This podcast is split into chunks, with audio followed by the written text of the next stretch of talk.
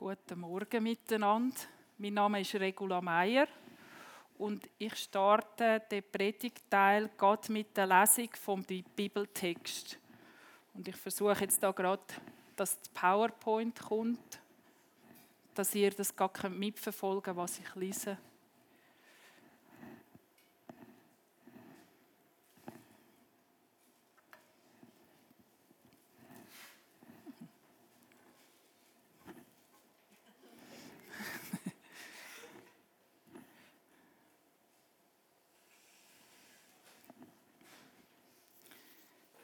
Sonst einfach, ähm, die Nachricht ist natürlich auch zu unserer Familie gekommen. Wir haben gestern viele Telefone und organisiert und ich bin heute Morgen am 6 Uhr aufgestanden und habe mir überlegt, was sage ich überhaupt? Vieles finde ich, aber es passt sehr gut. Ich habe einfach ein paar Sachen angepasst, aber ich bitte euch, dass ihr gnädig sind, wenn es vielleicht mal holprig ist, weil zum Teil ist es jetzt ganz frisch, was ich da sage. Und sonst geht es ja auch ohne das PowerPoint. Wunderbar. Es ist aus dem Epheser 1, 17 bis 22. Ich habe die neue Genfer Übersetzung gewählt dazu, weil sie in modernen Worten, die näher bei uns sind, ähm, redet. Ich bete darum, dass Gott, der Gott unseres Herrn Jesus Christus, der Vater, dem alle Macht und Herrlichkeit gehört, euch den Geist der Weisheit und der Offenbarung gibt, damit ihr ihn immer besser kennenlernt. Er öffne euch die Augen des Herzens, damit ihr erkennt, was für eine Hoffnung Gott euch gegeben hat, als er euch berief, was für ein reiches und wunderbares Erbe er für die bereithält, die zu seinem heiligen Volk gehören. Und mit was für einer überwältigend großen Kraft er unter uns, den Glaubenden, am Werk ist. Es ist dieselbe gewaltige Stärke, mit der er am Werk war, als Christus von den Toten, als er Christus von den Toten auferweckte und ihm in der himmlischen Welt den Ehrenplatz an seiner rechten Seite gab. Damit steht Christus jetzt hoch über allen Mächten und Gewalten, hoch über allem, was Autorität besitzt und Einfluss ausübt. Er herrscht über alles, was Rang und Namen hat, nicht nur in dieser Welt, sondern auch in der zukünftigen. Ja, Gott hat ihm alles unter die Füße gelegt und er hat ihn, den Herrscher über das ganze Universum, zum Haupt der Gemeinde gemacht. Amen. Die Bibelstelle ist ein Gebet. Es ist ein Fürbitte-Gebet. Es ist geschrieben von Paulus. Er ist in einer misslichen Situation, etwa 60 nach Christus, in Rom. Er hat den Brief an die Epheser geschrieben und er ist in Halbgefangenschaft. Das heißt, er darf privat wohnen, er darf Besuch empfangen, er hat auch predigen und eben Briefe schreiben. Und die Epheser, die hat er auf einer Missionsreise, wo er vorher gegangen ist, sozusagen kennengelernt und dort auch eine Gemeinde gegründet. Und mit dem Brief richtet er sich an die Gemeinde. Aber eigentlich ist es auch ein Brief an uns. Warum ist er in Rom? Er hat eine Anklage gehabt, dass er einen Nicht-Jude in den Tempel mitgenommen hat. Und auf das war Todesstrafe. In seiner Anhörung hat er dann appelliert an den römischen Kaiser und darum ist er auf Rom gekommen. Das wäre, wie wenn wir heute unseren Gerichtsfall würden auf Bern ziehen zum Bundesgericht. Und die Fürbitte jetzt obwohl Paulus in sehr speziellen Situation ist, betet er nicht für sich selber, sondern eben für die Gemeinde. Und ich finde, dass gerade an dem heutigen Morgen das sehr gut passt. Ähm, es ist ein Gebet, das in unseren Alltag sprechen soll, aber auch dort, wo wir wirklich riesige Herausforderungen haben. Und ich möchte jetzt Ja, jetzt ist es da. Jetzt müssen wir noch hier klicken. Jetzt wäre Folie 8. Könnt ihr mir sonst da helfen? Genau, sehr gut. Jetzt klappt es ja. Ähm, und ich möchte mit dem Anfang von dem, dem Ausschnitt einfach nochmal beten, jetzt auch für die Zeit von dieser Predigt mit den Worten, die da sind. Danke vielmal Gott, dass du uns den Geist von der Offenbarung und dem Erkennen immer und jeden Tag wieder neu geben dass wir dich besser kennenlernen. Ich bitte dich, dass du unsere Herzensohren aufmachst, dass wir verstehen, was für eine gewaltige Hoffnung wir in dir haben. Und die nächste Folie. Und dass wir eine überschwänglich und große Kraft zur Verfügung haben, weil wir zu den Glaubenden gehören. Danke vielmals, dass diese Kraft heute in jedes Herz da inne und auch die, die nicht da sind, dass das hineingeht. Amen. In dem Text kommt die Kraft vor. Und die Kraft, ähm, wenn man das nachschaut, heißt im Urtext Dynamis. Und ähm, der Paulus sagt gerade selber, was die Kraft ist in dem Text inne. Und zwar, wie stark und wie groß ist die? Nämlich so groß, dass sie Kraft hat, um Jesus vom Tod auferwecken. Und ich finde, das ist noch eine gute Kinderfrage. Mami, Jesus ist da gestorben am Kreuz, dann haben sie ihn ins Grab hineingelegt. Wie hat das Gott gemacht, dass er nachher wieder gelebt hat? Ich meine, und eben, das, was bei den Menschen nicht möglich ist, dort fängt die Dynamik an von Gott, die Kraft. Ich unterrichte unter anderem Deutsch. Und dort geht man bei den Wörtern so ein bisschen die Wortfamilie anschauen. Mir ist zum Beispiel in Sinn gekommen, dass Dynamik sehr nah bei Dynamo ist. Ähm, das erzeugt elektrische Energie. Also es ist etwas Energiegeladenes. Oder es gibt auch einen Fußballclub wo sehr ähnlich heißt. Oder Dynamik. Ich habe dann nachgeschaut. Dynamik nach Wikipedia ist ähm, ein Prozess, wo eine Veränderung will, eine Entwicklung, eine gerichtete Kraft. Und die Kraft jetzt im Kontext der Bibel ist natürlich auf Gott ausgerichtet. Es ist eine Triebkraft in Dynamik, wenn etwas dynamisch ist. Oder mir ist noch in den Sinn gekommen, Dynamit. Also wenn wir als Schweizer ein Tunnel sprengen, dann werden Dynamitstäbe hinein und entzündet und dann gibt es eine gewaltige Explosion. Es wird gewaltige Energie frei. Mit dem habe ich versucht ähm, zu umschreiben, wie groß und wie stark die Kraft ist. Was auch ist, die Kraft ist nicht einfach bei Gott ein bisschen versorgt, sondern die Kraft lässt sich übertragen. Er gibt sie den Glaubenden weiter. Gott verleiht die Kraft. Also zusammenfassend, wenn ich jetzt die nächste nochmal das Wort, wo da wirklich im Zentrum steht, beim Paulus allgemein, das Dynamis. Es ist eine Triebkraft voller Energie wie Sprengstoff. Sie ist auch übernatürlich, weil sie von Gott herkommt. Sie ist überwältigend groß und sie ist überschwänglich, also mehr und viel mehr, als wir erwartet. Jetzt habe ich mir überlegt, wie, gang, wie wird die Kraft von Gott verliehen? Und ich habe da so einen Versuch, oder ich sehe es auch hier auf dem PowerPoint, die Römer haben ähm, so Brunnen gebaut, denen sagt man Kaskadenbrunnen. Ihr seht, wie es funktioniert. Das Wasser von oben immer eine Schale runter. Und mit dem wollte ich das Verleihen von dieser Kraft demonstrieren. Und natürlich, es ist einfach ein Modell. Es hat Lücken. Am obersten Punkt, also hier bei der Etagere, wo ich da von der Fege im Schrank oben geholt habe, am obersten Punkt ist Gott. Er ist der Allmächtig. Und im Wort Dynamis steckt auch die Allmacht von Gott drin. Und ganz im zweiten Satz der Bibel steht, dass Gott da war. Im Anfang war Gott. Das ist der erste Satz. Und der zweite Satz, und über den Wassern schwebte der Geist Gottes. Also Gott und der Heilige Geist, das ist ein ganz enges Miteinander, ein unzertrennbares. Und darum ist an der obersten Spitze ist Gott, wo mit dem Heiligen Geist und Symbol dazu für Heiligen Geist wird auch in der Bibel viel so verwendet, ist das Wasser.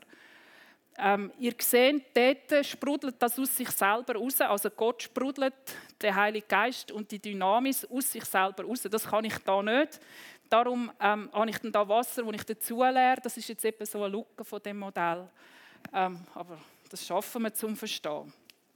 Ähm, Im Alten Testament, nur ganz kurz, hat Gott einfach einzelne Leute, die besondere Aufgaben hatten, die Propheten waren oder Könige, hat er den Heiligen Geist gegeben, um sie auszurüsten. Ich will mich aber auf das Neue Testament jetzt fokussieren und ja, wie fängt es dort an? Also, am obersten Punkt Gott mit dem Heiligen Geist, wo übersprudelnd, wo das Dynamis, die überschwängliche Kraft abkommt und die erste Etage, wo dann kommt von da oben runter, wo gefüllt wird, ist Jesus. Jesus ist der Sohn von Gott. Er ist aufgewachsen. Aber es gibt einen Moment, wo er das erlebt hat. Er ist nämlich an Jordan gegangen und hat sich vom Johannes der Täufer taufen lassen. Und der Johannes sagt dann nachher selber, ich habe es gesehen. Der Heilige Geist ist wie eine Taube auf den Jesus abgekommen. Das ist ein Bild, ein anderes Bild für das Dynamis, das jetzt da von Gott her raussprudelt. Ich habe das gesehen. Jetzt denken ihr vielleicht, oder so bei den Christen tut man die Dreieinigkeit, Gott Vater, Jesus, sein Sohn und Heiliger Geist, das sind drei, oder? Die müssen zusammen sein. Wieso tue ich den jetzt einen Stock weiter aber Jesus? Ich habe jetzt gefunden, in dem Aspekt ist es so, dass Jesus sich unterordnet. Warum? Jesus sagt selber, also meine Lehre, dass ich, wo ich erzähle, das kommt nicht von mir, sondern von dem, wo mich gesendet hat. Und darum ist es eine Unterordnung unter den allmächtigen Gott. Oder er sagt auch, ich mache nur das mit meiner Kraft, mit meiner Dynamis, die ich bekommen habe, wo ich den Vater sehe. Darum eine Ebene unten dran, einfach in diesem Teilaspekt. Was hat Jesus erlebt nach der Taufe? Das ist jetzt einfach eine rhetorische Frage. Viele wissen da innen, was es ist. Es sind nicht zuerst die grossen Zeichen und Wunder gekommen, sondern er ist in die Wüste geschickt worden. 40 Tage. Ohne zu essen, ohne zu trinken. Es ist heiß. Er ist sicher körperlich geschwächt Und dann kommt Satan und fordert ihn raus. Er wollte ihn eigentlich auf seine Seite ziehen, für seine Dienste einspannen.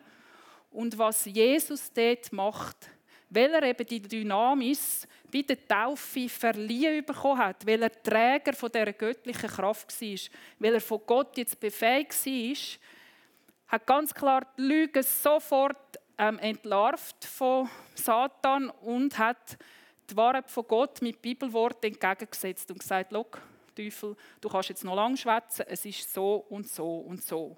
Und ich bin sicher, die Prüfung hat er bestanden, auch weil er die Taufe erlebt hat, weil das die Dynamis auf ihn abgekommen ist und er befähigt worden ist von Gott. Und einfach ganz kurz, Gott verschont Jesus auch in anderen Momenten nicht, bis sie sind tot, also die ganze Sache mit Festnahme, Kreuzigung wo Jesus auch sagt, mein Gott, warum hast du mich verlassen? Ähm, das, ich glaube, Jesus hätte das nicht ausgehalten, wenn er die Taufe nicht gehabt hat und der Moment, wo die Dynamis auf ihn gekommen ist. Jetzt sehen wir aber, das ist noch nicht fertig da. Äh, Jesus und die zwei, also Gott und Heilig Geist, sind nicht einfach, das ist vor der Erschaffung der Welt, sind das einfach die drei gewesen, aber es ist weitergegangen, wenn ich jetzt nämlich da so lehre, Sehen ihr dann, was passiert? Es geht aufs nächste Stockwerk. Und es ist natürlich zuerst zu den Jüngern gegangen. Jesus hat ihnen drei Jahre vorgemacht, wie man mit dieser Dynamis umgeht. Sie haben zugeschaut, es war wie ein Modell. Nachher hat er gesagt, so, jetzt geht ihr selber. Und er hat sogar noch prophetisch gesagt, ihr werdet sogar Größeres tun als ich.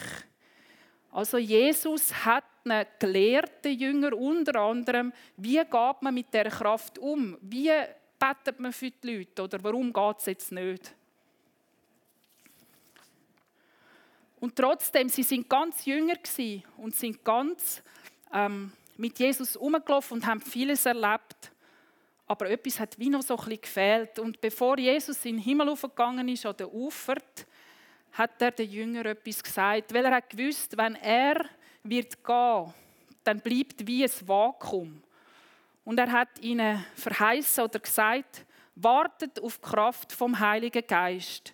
Der soll auf euch abkommen und ihr werdet meine Züge. Und ich kann mir das gut vorstellen, so um die Ostertage, also Karfreitag.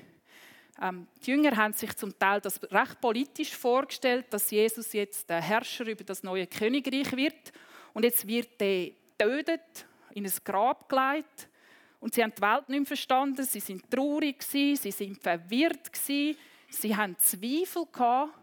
Sie haben auch Sünde begangen. Sie haben nämlich Jesus verleugnet. Sie haben Ohren abgehauen. Ihr wisst, also, ja, sie sind wirklich nicht mehr mutig gewesen. Und erst, wo der Tag kam, ist von den Pfingsten, wo sie in dem Raum zusammen sind und der Heilige Geist kam, ist, und dort wird es beschrieben als die Flamme über den Häupter, ein anderes Bild für den Heiligen Geist. Erst dort haben sie eigentlich ähm, für ihre spätere Aufgabe wie so das Verleihen, also die Dynamis ist eben dann nochmal ganz stark in sie hineingekommen. Ich glaube, erst dann sind sie so kühn geworden, dass sie haben können predigen und gewusst haben, vielleicht komme ich nachher in die Haft, nachher stehen Polizisten dort. Ähm, oder einige von ihnen haben den Märtyrertod erlitten. Und ich glaube, ohne die Dynamis, das kannst du vergessen. Da zerbrichst du dran. Das Becken da ist aber nicht nur die Jünger, weil die Geschichte hat ja nicht aufgehört. Sie haben von dieser guten Nachricht erzählt und wir gehören auch da rein, zu den Gläubigen. Ähm, Paulus ist ja Gott selber das Beispiel dafür, der den Brief geschrieben hat. Er hat ja sehr eine spezielle Vergangenheit. In seinem alten Leben hat er Saulus geheißen. Er hat Christen verfolgt und zwar sehr gewaltsam. Und er hat ganz ein dramatisches Erlebnis in Damaskus mit hellem Licht und einer Stimme, die klar hörbar war für ihn, wo Gott ihm sagt, hey, es ist im Fall Jesus, wo du verfolgst. Er ist blind drei Tage und ja, in seinem Leben hat alles müssen umkehren. Ich erzähle jetzt nicht die ganze Geschichte, was alles an Paulus passiert ist. Aber schlussendlich ist es dazu gekommen, dass er einen neuen Namen, eine neue Identität bekommen hat. Und sein Auftrag war im Speziellen, zu den Nichtjuden zu gehen. Darum hat er auch die Missionsreise gemacht. Er ist der Erste, der eigentlich ausgetreten ist aus dem Judentum und es den Barbaren sozusagen erzählt hat. Und weil das der Paulus gemacht hat, sitzen wir überhaupt da. Wir gehören auch in die Schale. Also das, das Dynamis, wo da vom Heiligen Geist kommt, über die Jünger, sprudelt von Jesus auch zu uns aber.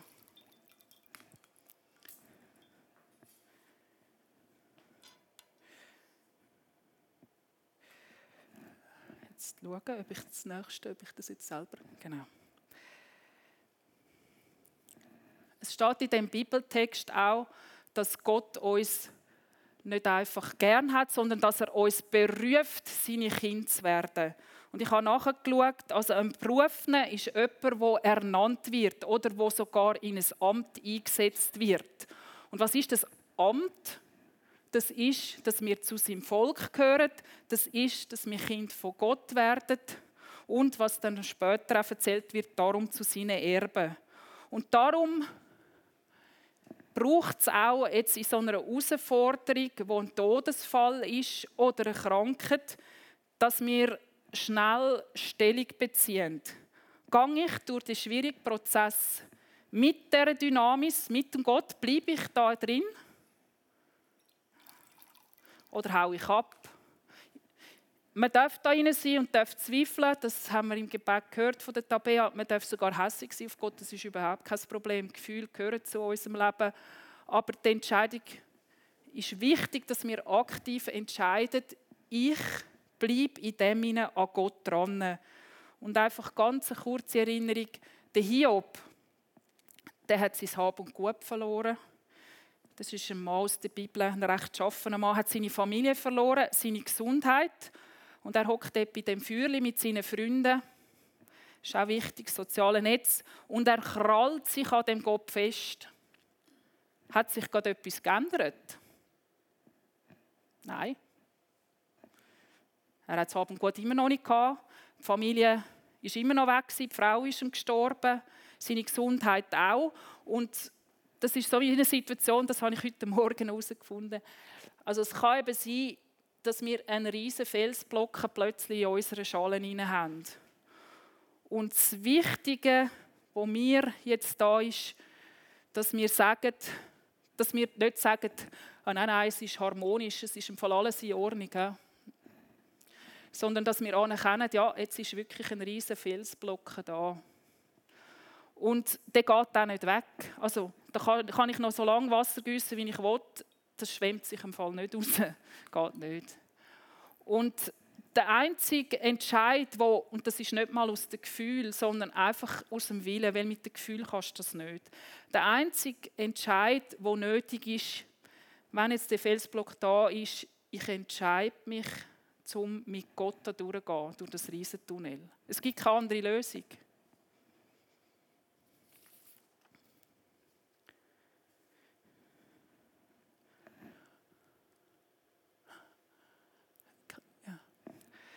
Weil wenn wir da drinnen bleiben und uns entscheiden, in dieser Schale zu bleiben, dann haben wir Zugang zu dieser Dynamis. Dann haben wir Zugang zu dem überwältigenden und überschwänglich grossen Kraft, weil die ist uns verliehen. Gerade mit dem Stein da rein, wir werden als Christen gelesen. Ich meine, dass die Leute rundherum wenn sie wissen, dass jetzt so ein Todesfall passiert ist, die beobachten genau, wie wir uns verhalten. Wie gehen wir mit der Trauer um? Wie reden wir über das? Und ich glaube, ich habe auch noch mal, ist noch spannend, vor zwei Wochen das Interview, das ich gemacht habe mit äh, Petra Furima im Dezember. Da hat sie erzählt, wie sie den Trauerprozess gegangen ist. Ich glaube, das habe ich jetzt dort noch mal rausgenommen, was sie sagt. Das Wichtige ist, vom Stein reden, nicht äh, irgendwie einen Bogen rundherum machen, weil der Stein ist da. Nicht so ein Tabu und immer so rundherum reden. Das beim Namen nennen, was es ist. Zulassen, das Gefühl einem total durcheinander machen und es ist okay. Trauerzeit zulassen, zulassen, ähm, zulassen, mitbringen, Fürbitte machen für Betroffene und sicher nicht beschönigen und erzählen, weil ich jetzt Christ bin, müsste es eigentlich so aussehen. Das erwarten wir jetzt von jetzt, weil es ist nicht wahr. Es ist einfach nicht so.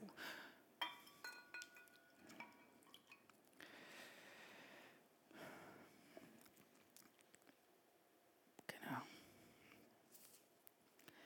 Jetzt geht das noch weiter. Ich habe fast kein Wasser mehr, aber bei Gott geht es nicht aus. Also, ich sehe, es, das ist auch wichtig. Es gibt nicht nur uns und den Gottesdienst da und so ein bisschen die kirchlichen Programme, sondern die Dynamik soll weiterfließen noch ins Unterste. Und das ist die Welt, die um uns herum. Jesus sagt ganz am Schluss, mindestens in Matthäus, sagt er, mir ist alle Kraft gegeben im Himmel und auf Erden. Und dort ist das Wort dahinter ist wieder die Dynamis. Also ich habe die Dynamis drum, Gehen zu allen Völkern und machen die Menschen zu Jünger. Taufen sie, lehren sie. Und ähm, ich weiß nicht, welchen Satz das der Nick als letztes gesagt hat, aber manchmal ist es so wie nochmal ein Vermächtnis, wo man wie nochmal das Wichtige sagt, bevor man geht. Und darum ist das wirklich ein wichtiger Auftrag für uns. Wir dürfen nicht zum Selbstzweck einfach ein bisschen betteln da in der mittleren Schale. Es ist manchmal wichtig, dass wir umsorgt werden mit Fürbitte, wenn es uns nicht gut geht. Aber grundsätzlich sind wir aufgefordert, hinzugehen zu den Menschen. Und jetzt steht da ähm, zu allen Völkern. Jetzt könnte man sagen, ja, ja, Missionare dort, weit fort in Afrika, die machen das für mich. Das ist abdelegiert, aber das ist nicht Wahrheit. Weil, meine Frage an euch, wo fängt zu allen Völkern an? Das ist bei mir die am Hasenweg 21. Das ist mein Volk. Das ist in meiner Ehe. Das ist bei meinen Kindern, jetzt im Trauerprozess. Das ist bei meinen Nachbarn. Und wir sind alle aufgefordert, dass wir gerade jetzt und auch in anderen Situationen, wo wir dringestellt sind in unserem Alltag, dass wir Züge sind von dieser Dynamis, dass wir das weitergeben. Ich habe mir als Abschluss noch überlegt, vielleicht sitzt du jetzt da und durch, gerade durch die Verlust oder auch durch andere Situationen, Trennung oder Krankheit, hast du das Gefühl, ich bin zwar da, aber von dieser Kraft spüre ich jetzt noch mal gar nichts mehr. Also, und ich fühle mich auch nicht autorisiert, irgendetwas da noch zu machen. Da habe ich mir überlegt, so ein bisschen drei Situationen, oder das soll nicht vollumfassend sein. Es kann sein, dass du dich gar noch nie wirklich aktiv entschieden hast, ein Leben Gott anzuvertrauen. Gar nie aktiv entschieden hast, ich will in die Schale. Und dazu möchte ich einfach sagen, ich sehr berührt. Ich habe Aufsätze schreiben lassen und ein Mädchen, und das ist eine tiefe Wahrheit, die meint das wirklich so. Der letzte Satz in ihrem Aufsatz war, das Wichtigste ist, dass ich eine Freundin finde, die mich versteht und mir glaubt. Und ich glaube, das ist eine Grundsehnsucht. Das Wichtigste ist, dass ich eine Freundin habe und die mich versteht und mir glaubt. Die Grundsehnsucht, die kann nur Gott erfüllen. Es, es ist nur da möglich, nichts anders. Zweite Situation, wenn du denkst, ich fühle mich absolut kraftlos, weil zum Beispiel eben ein Stein da ist. Ich glaube, Natürlich, bitte dein Umfeld, das habe ich heute Morgen auch gemacht, als ich die Predigt umschreiben musste. Ich habe meiner besten Freundin geschrieben, hey, ich muss die Predigt noch ein bisschen ändern, jetzt musst du wirklich für mich beten. Also bitte dein Umfeld, dass sie beten für dich, dass sie einstehen für dich. Und das andere ist, fang selber an beten. Also geh in deine Kammer und der Vater, der im Verborgenen ist, den wirst du dort finden. Und wenn du nicht mehr selber kannst beten, dann bitte andere. Dann gibt es vielleicht noch die dritte Situation, wo du sagst, ich laufe ja mit dem Jesus, aber es gibt immer wieder so alte Muster und Verhaltensweisen, die mich trennen von Gott, wo ich merke, das fließt überhaupt nicht mehr. Dann ist es da, dass die Kraft da, die überschwängliche, überwältigende Kraft, ist genau gleich da. Aber ähm, er ist an den Glaubenden am Werk und das ist ein Prozess. Kraft ist sowieso da von Anfang an, gewaltig und groß, aber der, ähm, das Werk an den Glaubenden braucht Zeit. Ich habe das selber in meinem Leben erlebt. Das sind über zehn Jahre, wo ich eine Baustelle hatte, ähm, viel Seelsorge, viel Gebet gebraucht habe. Und das möchte ich euch einfach zum Schluss mitgeben. Es gibt einen Satz, wo mir eine gute Freundin, die um die Misere gewusst hat, gesagt und das passt sehr gut auf den Dings, das hat sie mir gesagt. Regula, Gott ist mit dir noch nicht fertig. Und das hat mir so Trost gegeben, dass ich gewusst habe, die Kraft wird noch weiterhin an mir wirken. Amen. Ich habe mir überlegt, wie wir das jetzt abschließen. Und ähm, die Band kann sich schon parat machen. Nach dem Teil werden wir dann eigentlich nahtlos in Lobpreis übergehen. Ich habe mir ausgedacht, dass wir den Bibeltext, den Anfang, nochmal miteinander lesen. Und zwar, dass es eigentlich ein Fürbittegebet für uns selber und natürlich könnt ihr auch, wenn ihr wollt, Geissers dort einsetzen. Ich habe nämlich etwas gemacht. Ähm, im Gebet ist es ja euch in Ephesus, das ist ein bisschen weiter weg. Und ich habe all die euch-Formen auf ich umgemünzt. Und wer mag, sind herzlich eingeladen zum Aufstehen, Masken aufsetzen, mit mir zusammen das lesen als Gebet. Ihr dürft aber auch sitzen und leislich im Herz mitbeten. Ähm, ja, als Abschluss. Und ähm, nach dem Gebet sind einfach hier dran.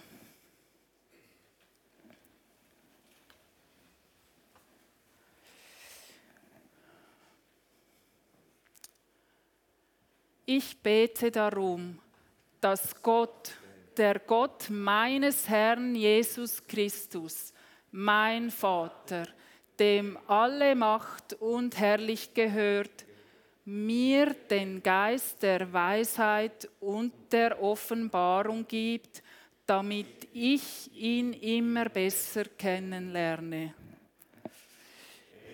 Öffne mir die Augen des Herzens, damit ich erkenne, was für eine Hoffnung Gott mir gegeben hat, als er mich berief, was für ein reiches und wunderbares Erbe er für mich bereithält. Ich gehöre zu seinem heiligen Volk. Und mit was für einer überwältigend großen Kraft er in mir, Gottes Kind, am Werk ist. In mir ist dieselbe gewaltige Stärke, mit der er am Werk war, als er Christus von den Toten auferweckte und ihm in der himmlischen Welt den Ehrenplatz an seiner rechten Seite gab. Amen. Danke.